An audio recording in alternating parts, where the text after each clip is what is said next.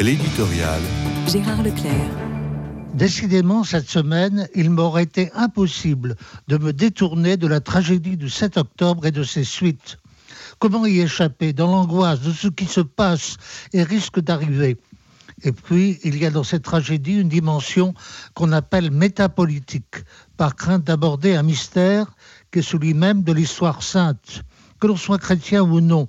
Comment ne pas revenir sans cesse au mystère d'Israël, avec le destin exceptionnel de ce petit peuple, des persécutions constantes qu'il a subies, de la volonté diabolique des nazis à vouloir le supprimer de la face de la terre. Et aujourd'hui, dans un magnifique article du Figaro d'hier, Fabrice Adjage, qui se définit comme juif de nom arabe et de confession catholique, écrivait Comment se fait-il que la destinée d'un pays plus petit qu'une région italienne ou que deux départements français puisse avoir de telles répercussions sur l'avenir du monde? Pourquoi 9 millions de juifs qui revendiquent une terre aussi minuscule sont-ils un scandale pour 2 milliards de musulmans qui possèdent 57 pays et prétendent à l'unité de l'Umma? Autant demander directement pourquoi le verbe s'est fait juif.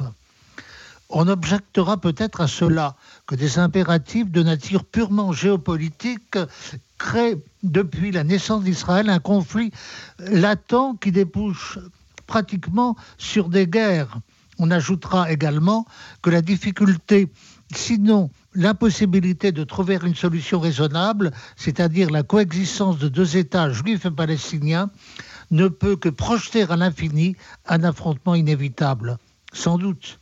Mais on doit se rappeler aussi qu'à plusieurs reprises, on a été proche d'un accord, et que c'est d'ailleurs parce qu'un tel accord était sur le point d'être signé avec l'Arabie saoudite que le Hamas a décidé le massacre du 7 octobre.